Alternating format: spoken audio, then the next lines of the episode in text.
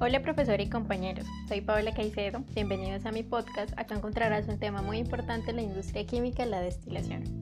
Inicialmente, la destilación es un método comúnmente utilizado para la purificación de líquidos y la separación de mezclas con el fin de obtener sus componentes individuales, y esto depende de la distribución de sustancias en una fase gaseosa y una fase líquida.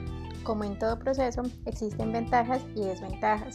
Dentro de las ventajas es que simultáneamente ocurren procesos de condensación y evaporación, y esto a gran escala es importante. ¿Por qué? Porque reduce el costo de energía asociado a los procesos de transferencia de calor ocurridos. Este proceso es muchas veces el único método de separación de ciertas mezclas y cuando es posible eh, se alcanzaría una eficacia muy alta.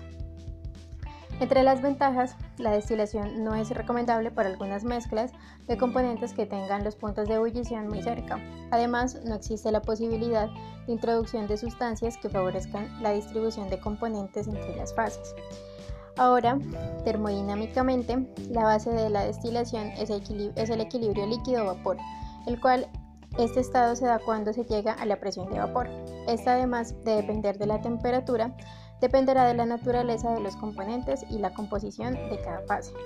Existen diferentes tipos de destilación eh, que son aplicadas en, las en los procesos industriales y estas son destilación simple, destilación fraccionada, al vacío, aciotrópica, por arrastre de vapor, seca, mejorada, en equilibrio o instantánea, por lotes o diferencial, continuo o refulgo. Como valor agregado, un método, útil para estimar el número de etapas y la cantidad de reflujo requerido para un grado de separación de la mezcla es el método de Thiel en una destilación continua con reflujo. Finalmente, es interesante saber que la destilación se da en diferentes procesos industriales, por ejemplo, en la industria de petróleos, purificación de solventes, en las plantas petroquímicas, en la industria de bebidas alcohólicas, en la industria alimentaria, en la extracción de aceites y gases, perfumería, en la industria de pintura, entre otras. Muchas gracias.